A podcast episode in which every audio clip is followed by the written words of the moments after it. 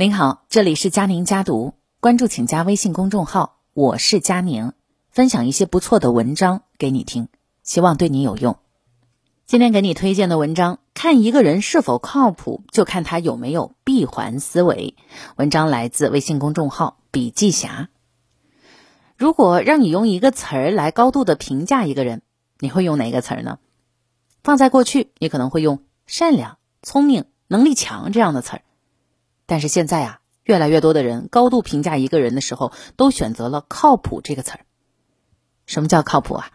靠谱就是你把这件事情交给他之后，完全不用操心后续，因为你知道他肯定能够落实，就算没有办好，也能够及时的给你一个回馈，这个就叫靠谱。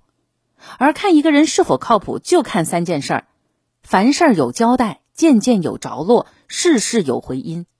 说的是三件事，其实就是一件事儿。说的就是你做事要有闭环思维。一个人是否靠谱，换位思考很重要。为什么靠谱的人要有闭环思维呢？是因为闭环思维体现的不仅仅是你的责任心，更是你的团队协作能力和换位思考能力。你心里装着别人，你才能够真正的靠谱。人并不孤立存在，人和人之间会产生很多的链接，这些链接会形成大大小小的协同网络。换句话来说，我们的每一个人作为一个网络的节点，都生活在协同网络当中。你所在的小组是一个协同网络，你所在的部门是一个协同网络，你所在的公司又是一个更大的协同网络。你从协同网络当中接到一个任务，处理完毕以后，你把处理的结果反馈到网络当中，并且提交给下一个需要处理这个任务的节点，这个任务在你这里就形成了闭环。也就是说，你为下一个节点提供了你的确定性，以确保这个任务能够顺利的进行下去。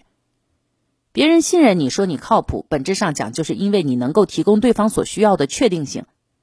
基于此，从更宏观的角度看，所谓靠谱，指的就是你能够持续的为你所在的协同网络提供别人可预期的确定性。这个定义里有几个关键词：持续、协同网络、可预期、确定性。这是一种产品思维。你把你自己当做一个产品，并且在协同网络当中与别人互动。产品从本质上讲，就是持续的为用户提供确定性的服务，并且用户对这项确定性的服务产生了预期，进而产生了信任。你在公司这个协同网络里，你的用户就是你的老板、你的上级、你的同事；你在家庭这个协同网络里，你的用户就是你的爱人、你的孩子、你的父母。你要想成为一个靠谱的人，你就需要换位思考，去思考你的用户需要什么样的确定性。举个例子，老板需要确定性，就是你把方案做好，并且告诉他。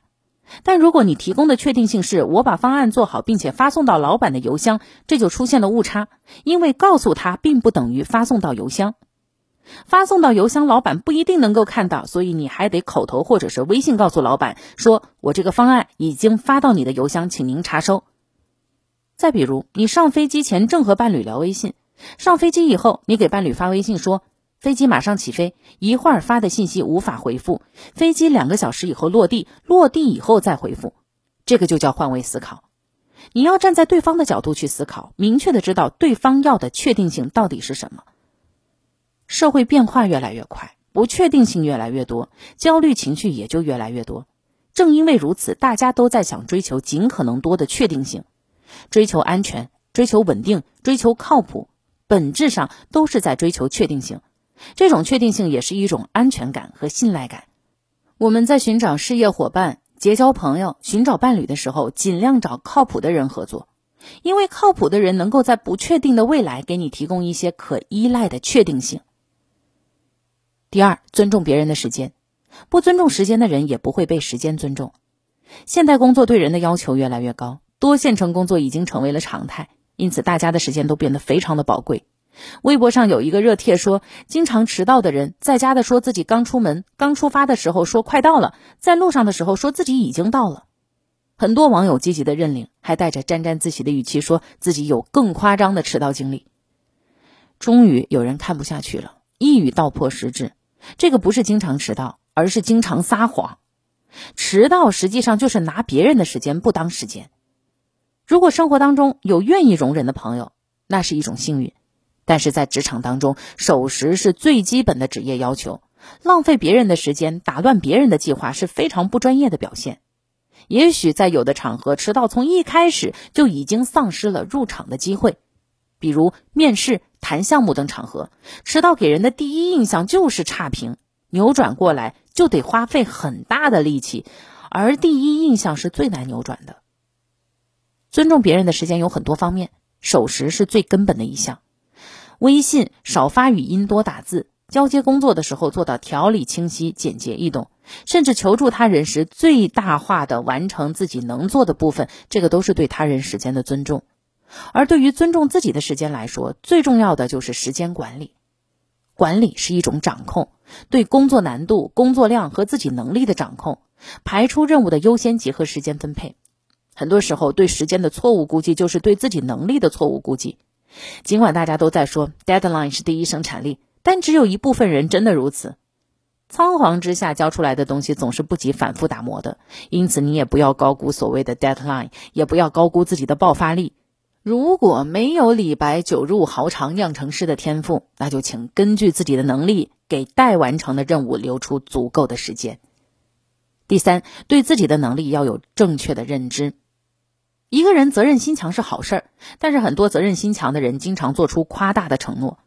倒并不是因为他们有心而为之啊，而是他们在承诺前没有合理的评估自己完成承诺的能力。尽管他们竭尽全力的去做，但是结果依然不好。这个是很多责任心强的人被烙上不靠谱印记的重要原因。他们没有把想做好和能做好分清楚。想做好这是态度问题，能做好呢，这个是能力问题。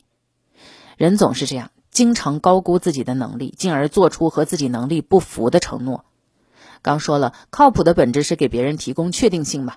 你能换位思考，你有契约精神，但是你的能力没有跟上，你依然没有办法给别人提供确定性。不仅如此，责任心强的人，事儿如果没办好，还会陷入深深的自责。那遇到这样的问题该怎么解决？首先，你别答应的那么快，你需要先合理的评估一下自己的能力和事的难易程度。其次，如果这种情况多次出现，那么下一次你在承诺的时候，你要强行的把自己的能力估低。最后，无论如何，你还是要想办法提高自己的能力才行。无心的不靠谱，那也是不靠谱。一个真正靠谱的人，会让自己的能力配得上自己的承诺。凡事有交代，件件有着落，事事有回音。我们来说说凡事有交代。如果一件事情交代下去，没有人问就渐渐消失了，那么组织的协作机制就是失效的。刘润认为，凡事有交代的本质就是给任何事情扣上闭环，有开始就必须有结束，避免石沉大海。既然是有头有尾的事情，就要用循环解决问题。循环过程分为五个步骤：启动、计划、执行、控制、收尾。这五个步骤构成完整的循环，且缺一不可。凡事有交代的背后，是一组严密执行的步骤。第二，件件有着落。我们在工作当中夸奖一个人，常常会说：“哎呀，这个人很靠谱，他办事能落地。”什么叫能落地啊？就是在工作当中，你会发现有人聊起事情来口若悬河，特别有激情，就是上不了手，纸上谈兵，做事毫无章法，没有丝毫的策略意识，嘴上挥师百万，实际上战场逃兵。从外部看一件事和真正上手做一件事，体感是完全不同的。刘润认为，如果一个创业者不停的说“我我想怎样，我计划怎样，我打算怎样，我认为怎样，我要怎么样”，眼里只有我的视角，其实非常危险。因为想象世界和真实用户世界往往千差万别。对于没有亲自俯身经营的事情，要时刻保持谦卑，时刻保持敬畏。